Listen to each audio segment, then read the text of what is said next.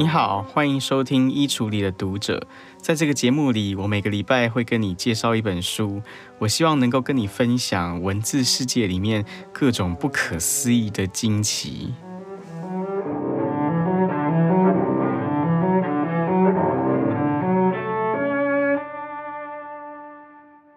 台湾的 COVID-19 的疫情目前看起来不算是很乐观，因为直到我录音的现在。呃，台湾已经有两个多礼拜的时间，已经进入到全国三级警戒的状态。学生呢也都停课了，都是在家里面远距教学。呃，很多人呢也都是 work from home，开始在家工作了，就不去上班了。甚至很多人呢是没有办法上班的，因为他可能是确诊者，或者呢他可能是跟确诊者有接触，所以他被框列隔离了。所以这些人呢，也在未来一段时间里面，他必须要跟外界有所隔绝，他不能够有正常的社交生活。那在全国的范围里面，这样的人其实还蛮多的，包括像是，比方说我的父母，可能就是这样子，因为我父母他是在。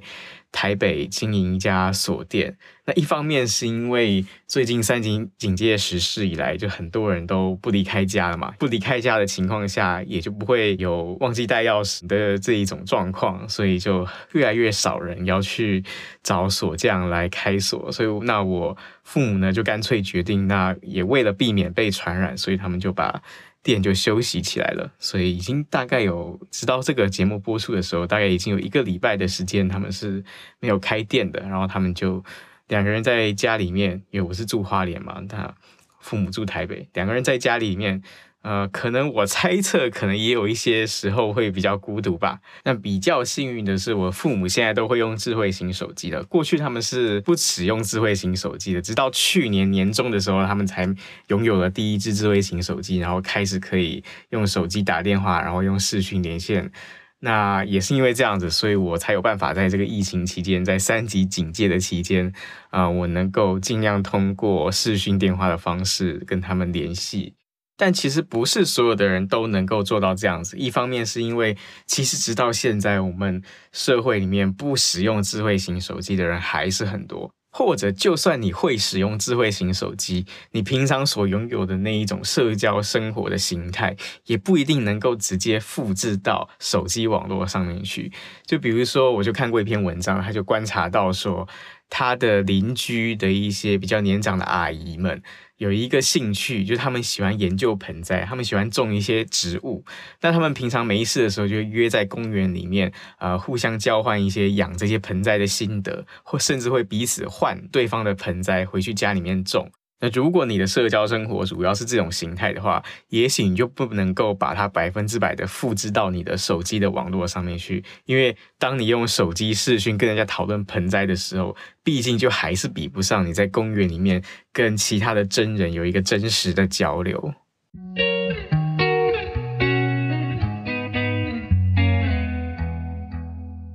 其实从 COVID-19 在去年大爆发以来，我们在其他国家的例子上也可以看到一个现象，就是说，COVID-19 它除了为人类带来身体上的伤害之外，另外一个对公共卫生带来很大的挑战是，很多人在这段期间，也就是在封城，然后在管制出入的这段期间，他的社交生活受到很大的剥夺，甚至他失去了全部的社交生活。在这个情况底下，他会引发很大的孤独感，然后在这个孤独感，除了可能会为人带来一些焦虑、紧张的感觉之外，他甚至有可能引发一些精神方面的疾病。所以去年在英语世界就有好几本关于孤独的书都重新再红了一遍。未来这一个月呢，我预计就要用四集的时间来跟大家分享这些著作。这些著作呢，有一些是从医学的角度出发来看孤独这个现象，有一些是从社会学的角度，有一些是从历史学的角度。那我就预计要用四集的时间来跟大家分享这些著作。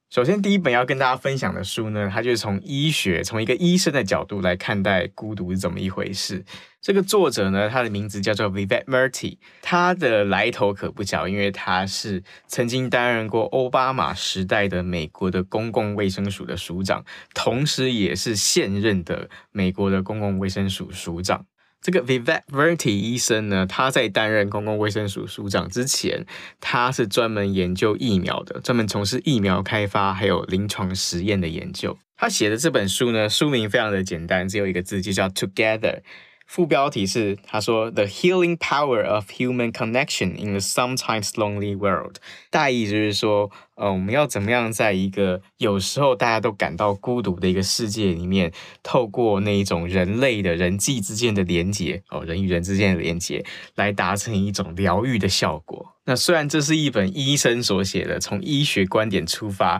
的一本关于孤独的著作，但是你千万不要因为你本身不是医学专业，你就会觉得它有点难读。其实完全不是这样，因为这本书它其实就是用一种很典型的大众畅销书的写法来写的。它里面没有什么太多很深奥的东西，而是它是用一个一个故事，它让你很顺利的、相对很轻松的就可以呃得到它所要讲的一些概念，甚至有一些地方我觉得读起来简直就带有一些心灵鸡汤的意味，甚至可以说是鸡汤文学。那有些读者可能会问说，我们节目为什么要介绍鸡汤文学呢？嗯，其实我觉得在现在这个时刻，如果说这么多人他处在这么孤独的环境底下，他就是需要一些心灵鸡汤，让他能够快乐一点。那我觉得我们读一点鸡汤文学又有什么不可以呢？所以我今天就来读这本有一点鸡汤意味的这本书《Together》。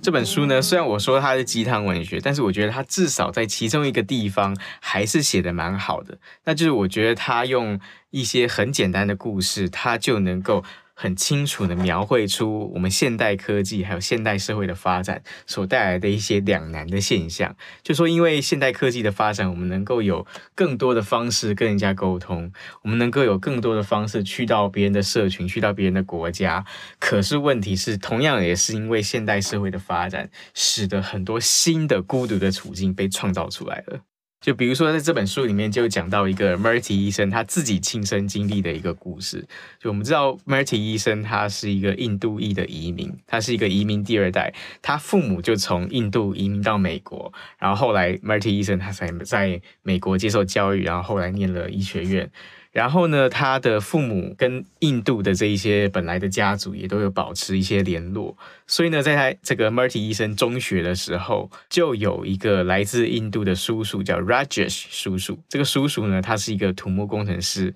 然后呢，他也来到美国。他的计划是他想要自己先到美国打拼事业，先赚一点钱，有一点积蓄之后，他也想要把他的老婆还有孩子也接到美国来，全家移民到美国。书里面就说到，这个 Rajesh 叔叔他刚到美国的时候，其实有一段时间是先暂住在作者的家里面。这个作者就观察到说，这个 Rajesh 叔叔呢，他其实有一点点内向。那一方面其实也是因为文化的隔阂、语言的隔阂。虽然印度也是讲英语的一个国家，可是到了美国之后，美国的很多习惯的用语或者是一些俚语。都还是让他很不适应，所以他不能够百分之百的跟人家很流畅的交流。那后来呢，还好是很顺利的，这个叔叔他就找到了一个建筑师事务所的工作，在那边当工程师。然后他找到工作之后呢，这个叔叔就搬出去住。他说他找到一个跟别人分租的房子，然后他就说到这个房子里面跟 Raj 叔叔一起住的一个室友呢，她是一个中年的俄罗斯女性。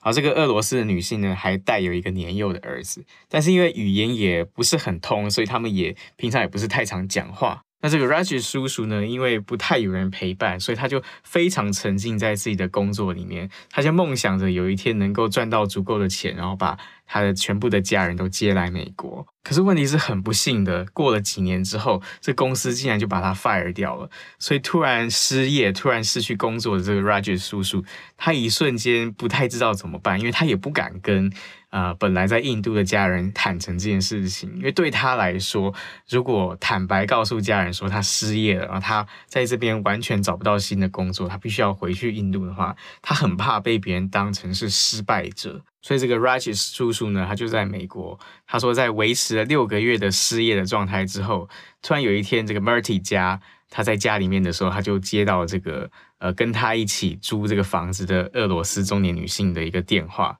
然后他电话接起来，这个俄罗斯的女生就跟他说，他敲这个 Raj 叔叔的门敲了很久，但他都没有回应，他有一点担心。这个作者呢，本来是想说，可能是 Raj 叔叔没有听到，因为 Raj 叔叔本来就有听力方面的障碍，他本身是需要带助听器的，所以他认为说，有可能是 Raj 叔叔他就没有听到这个俄罗斯的这个访客敲门的声音，所以他就希望说，你再敲敲看。可是过了一段时间之后，过很长一段时间，Raj 叔叔都还是没有回应，所以后来这个俄罗斯的女生她就报警了，然后警察来了之后就破门而入，破门而入就会发现。这个 Raj 叔叔已经上吊自杀了。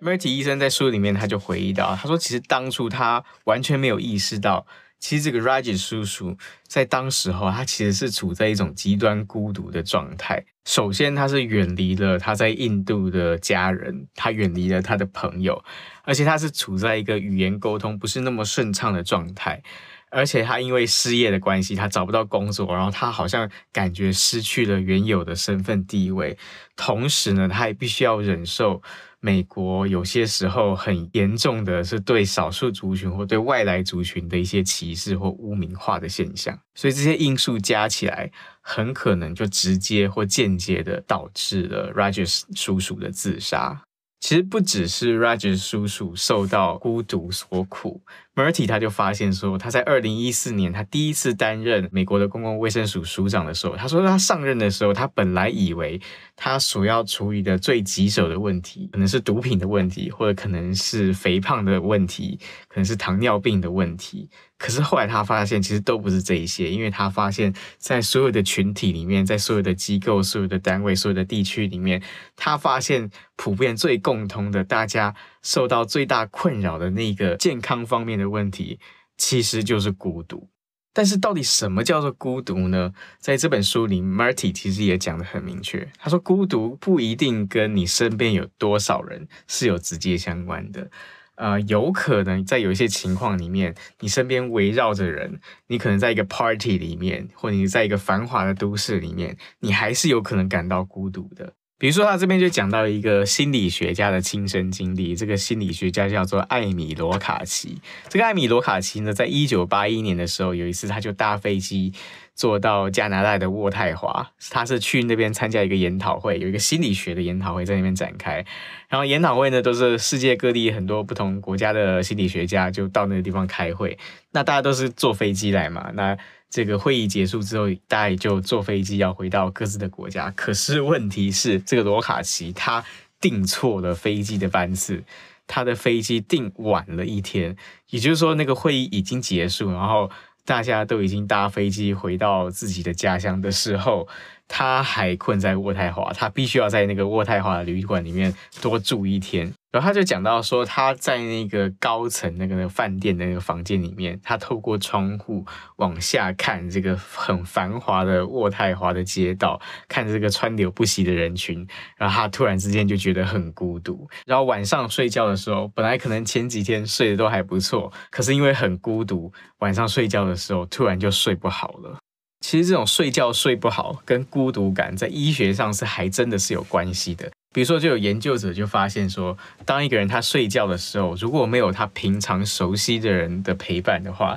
他的那个睡眠中断的次数是会比较高的，睡眠品质也会比较差。然后，如果人他是在一个比较熟悉的环境，然后有一个跟他比较熟悉的人作伴一起睡眠的话，他的睡眠品质相对会是比较好的。那之所以孤独感会影响到睡眠，Murty 他就说，其实这是有一个演化上的解释。就演化上，人为什么会感到孤独呢？在演化上有一个重要的功能，就说我们人一般的时候，我们是倾向于信任其他人的，因为人是一个群体动物嘛。如果你离群索居的话，你一个人生活的话，你要能够生存下来的几率是很低的。所以人天生有一个内在的冲动，是想要去信任其他人。可是你又不能太信任其他人，为什么呢？因为如果你太信任其他人，如果你信任错了人，如果那个人他对你不利，或那个人欺骗你的话，你可能就会蒙受很大的损失，或者甚至你可能会失去生命。虽然说，在演化上来讲，人一方面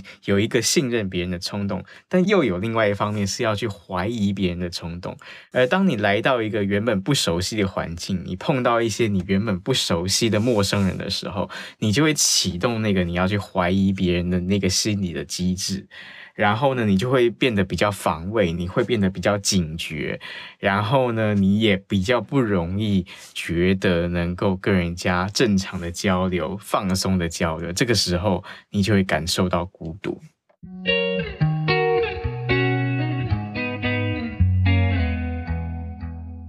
Marty 他就提到说，他认为其实很多当代美国社会出现的一些排斥外来族群、排斥移民或排斥少数族群的现象，就是源自于我刚刚说到那种远古遗传下来的一种心理机制。就是当你看到一个跟你本来的社群长得很不一样的一个人，他可能讲着不同的语言，有着不同的文化背景，做着你不能理解的事情的时候，你就会容易启动你的心理的那种怀疑人家的机制，你就会开始警觉起来，你开始防卫起来，然后当你跟这一些人交往，甚至你进到这一些陌生的社群的时候，你可能会感到一种非常孤独的感觉，那这个时候你就会产生一种排外的情绪。那在这边，Murty 他就讲到一个关于种族主义的故事，这故事的主角呢叫做德瑞克。德瑞克他是一个出生在三 K 党的一个家庭的一个人。三 K 党我们知道，在美国，他就是一个主张白人至上主义的一个团体，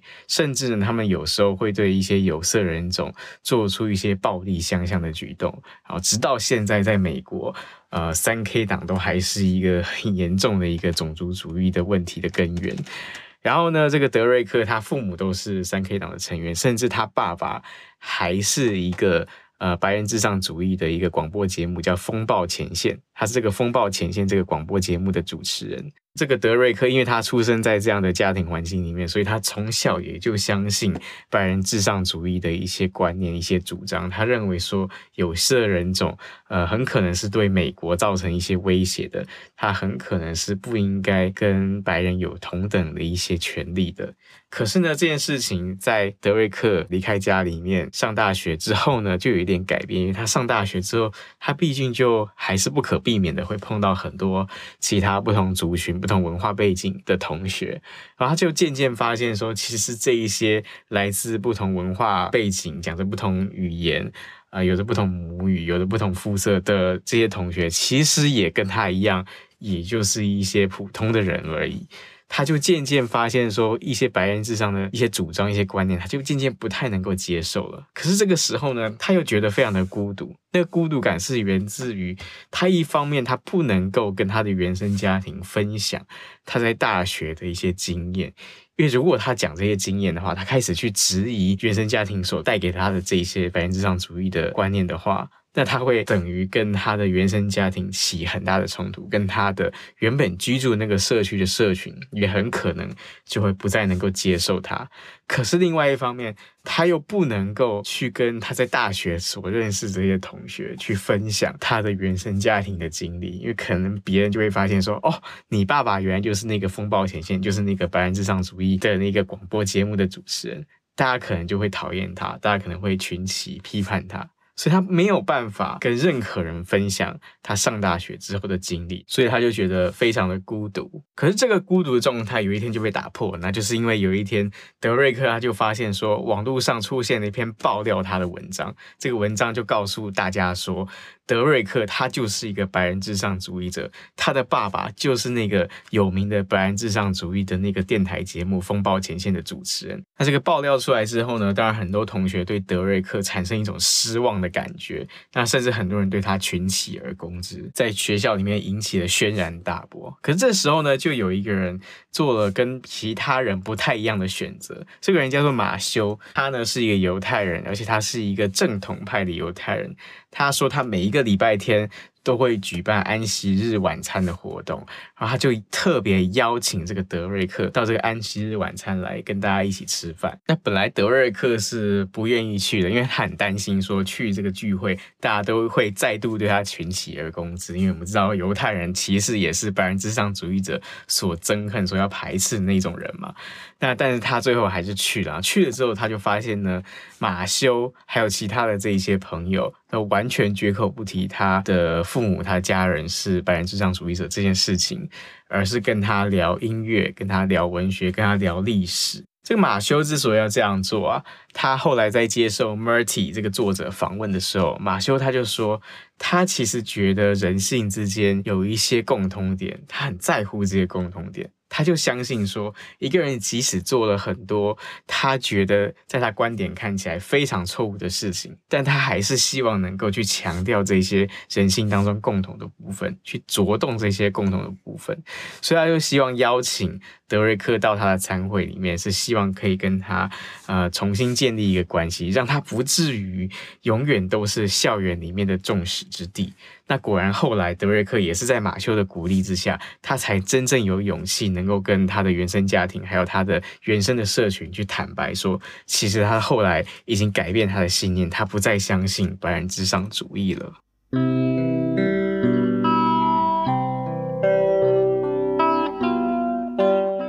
有另外一个关于孤独与拯救的故事，是发生在一个退伍的老兵身上。这个退伍的老兵的名字叫做安东尼·杜兰。这个杜兰先生呢，他是在九一一事件之后，他因为受到爱国热情的感召，所以他就加入了军队，开始成为一个军人。然后后来有一段时间，他是在阿富汗服役。然后在打仗的过程当中呢，他跟他的连队的这些弟兄同袍产生了非常非常深厚的情谊。因为在那个军队高压的环境下，其实你从事一些高危险性的任务的时候，是有可能随时会失去生命的。可是他跟他同袍之间的情谊是好到说，他愿意为了他的同袍，随时能够牺牲自己的生命。这个杜兰呢，他在退伍之后，他就回到了美国本土生活。可是退伍之后的生活，他就觉得很不适应，因为他好像觉得失去了原本在连队里面跟他的同袍那种很深很强的那种同袍情谊。刚开始的时候呢，他都会有事没事就去打电话找这些以前的同袍聊聊天。可是后来他就发现说，这些以前的同袍好像每个人在退伍之后都找到了新的人生的方向，然后有了新的人生的目标。他也不好意思一天到晚都在打电话来跟人家聊天，于是他就陷入了一种更深的孤独。那之后怎么办呢？这个杜兰他就开始喝酒，喝酒之后呢，还是解决不了他的孤独，于是他就开始使用毒品，他使用的是海洛因。这个杜兰他就回忆到，其实他在使用海洛因的那一段时间，其实他内心也是很痛苦的，因为他知道这是不好的事情，但他又没有办法。他进进出出乐戒所好多次，可是就是没有办法戒除他的毒瘾，因为没有办法，他的那个孤独感的根源还是在那边。直到有一天呢，发生了一个奇迹一般的事件，他就说有一个人匿名帮他付了十五万美元，让他能够到治疗中心去做治疗。于是呢，他就进入到这个治疗中心。这个治疗中心有安排固定的团体治疗时间，而这个时间里面呢，他会大家一起坐下来，然后讲自己接触毒瘾的故事。然后他在听到别人的故事之后，他才慢慢慢慢能够发现到，原来自己不是孤独的，然后也才能够慢慢慢慢讲出一些自己的故事。他就说，他开始在这个新的文化中建立新的友谊，重新感受到了久违的同袍情谊。他学习信任在治疗中心的新朋友，如同他当年信任 A 连的弟兄一样。新朋友的信任和鼓励，再加上家人的坚定支持，使杜兰找到了击败心魔的力量。他那一年没有再碰酒精或药物，直到现在。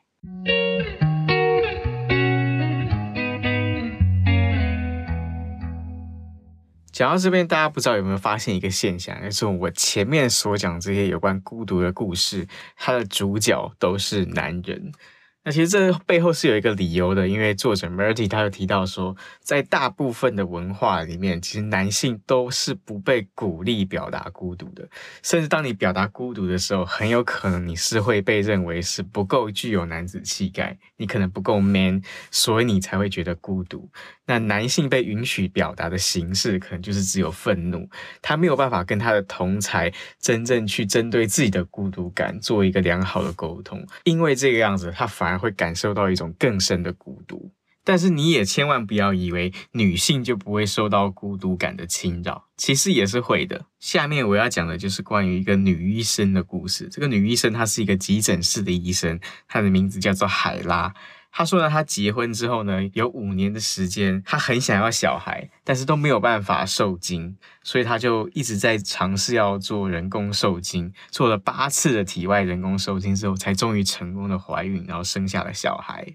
她生了小孩之后呢，她就发现跟很多职业妇女碰到一样的问题，就生了小孩之后。他的升迁的管道就受到了阻扰。他讲到说，有一次这个海拉他碰到一个升迁的机会，可是呢，医院并没有决定要拔擢他，而是让另外一个资历不如他的一个男医生升迁了。然后他就想要请院方说明选择这个男医生的理由。那院方就告诉他说，他们以为他想要当全职妈妈，因为他刚生了一个小孩，他以为他想要当全职妈妈，所以没有选择让他升迁。那其实海拉她跟很多其他碰到类似处境的女性很像，就是她会以为说这个是她个人的问题，而不是这个社会集体的问题，所以她就不敢把这个问题讲出来，所以也因此她觉得特别特别的孤独。在这段期间里面，海拉她也去寻求心理咨商，可她发现说咨商师也没有办法真正理解她的处境，所以她才是觉得很孤独。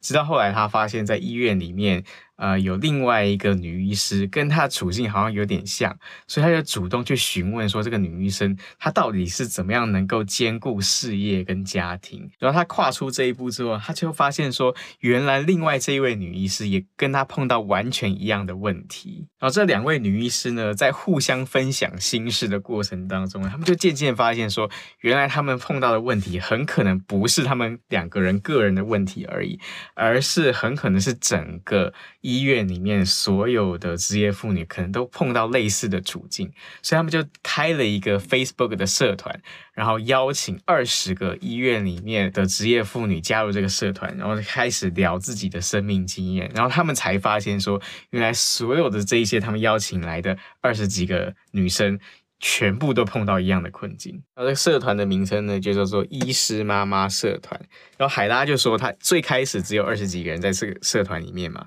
可是隔天早上，他就发现有两百位脸书的使用者要求加入这个社团。然后一个星期之后呢，这个医师妈妈社团的成员就增加到了一千人。然后五年之后呢，这个社团就成长到已经有超过七千人在这个社团里面互相讨论彼此的问题。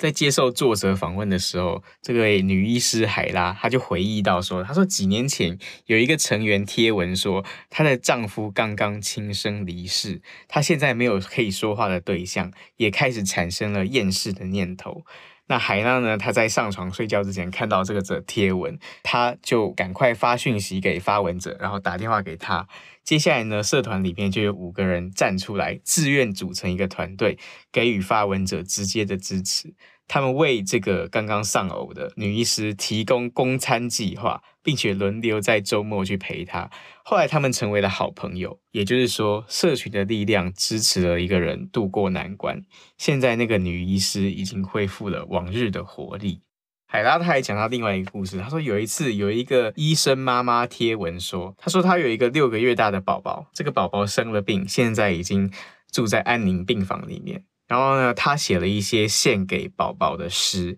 以及写了一些关于这个宝宝的事。他写的文字让所有人都非常的揪心，那很多人都想要帮忙。他说，当那个宝宝离开人世的时候，社团就有成员提议要帮忙负担医疗费用，但是被那位母亲拒绝了。后来呢，其他的成员发现那位母亲还有另外两个孩子。于是他们就搜寻当地的图书馆，他们发现那个图书馆有一个儿童区，然后正在整修。于是呢，社团成员就集资，然后捐款赞助这个整修的工程。现在呢，进到那个图书馆里面，你就会可以看到那个儿童阅览室外面有一个碑文，上面写着一首诗。那这首诗呢，当然就是那位痛失爱子的母亲所献给这个社团以及他挚爱的宝宝的诗。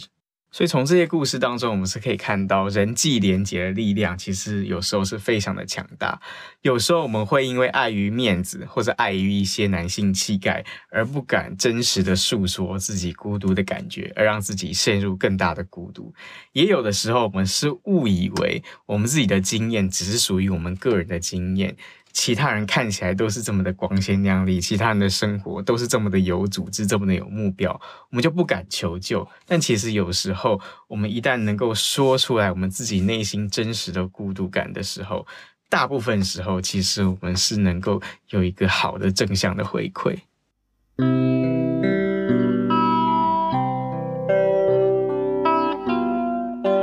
今天节目的最后，我想要送你一首音乐。这个音乐我相信你一定听过，因为它非常的有名。它就是贝多芬第九号交响曲最后面那个欢乐颂。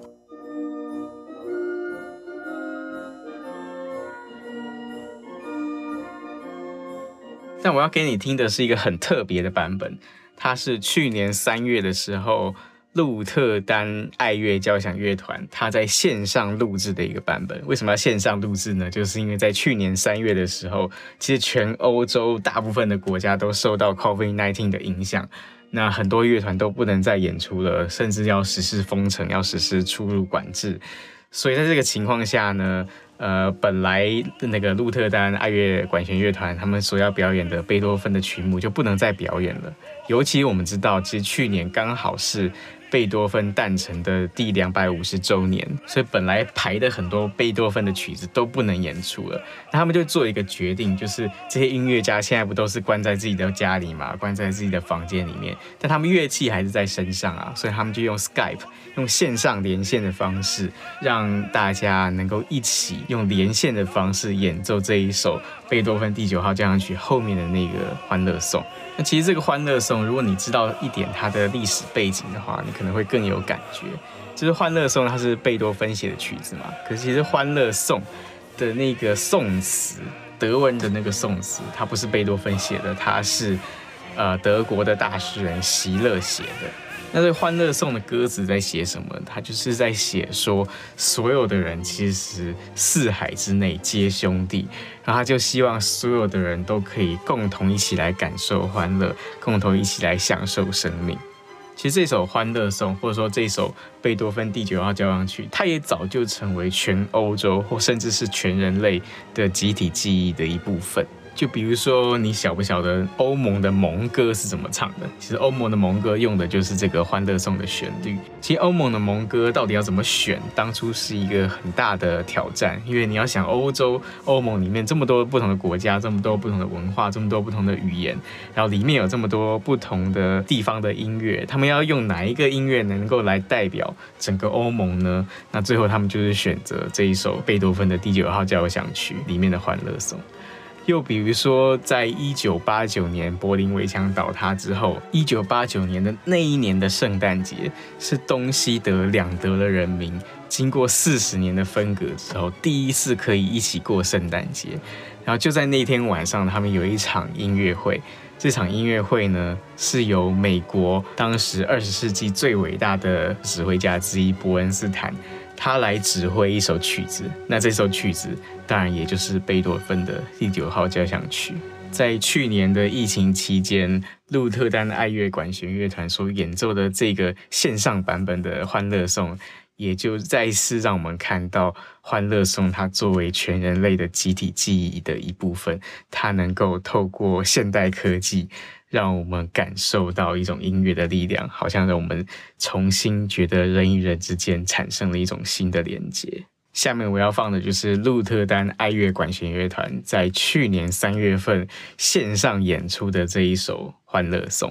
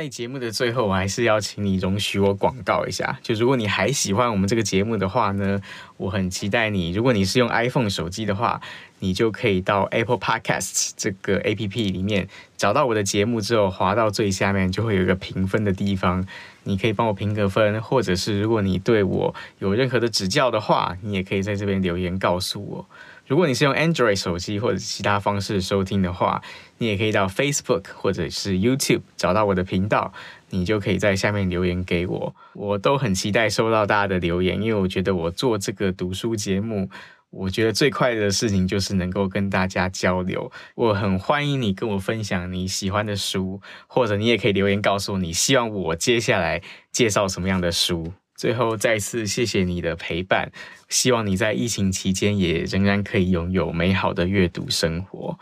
我们下次再见。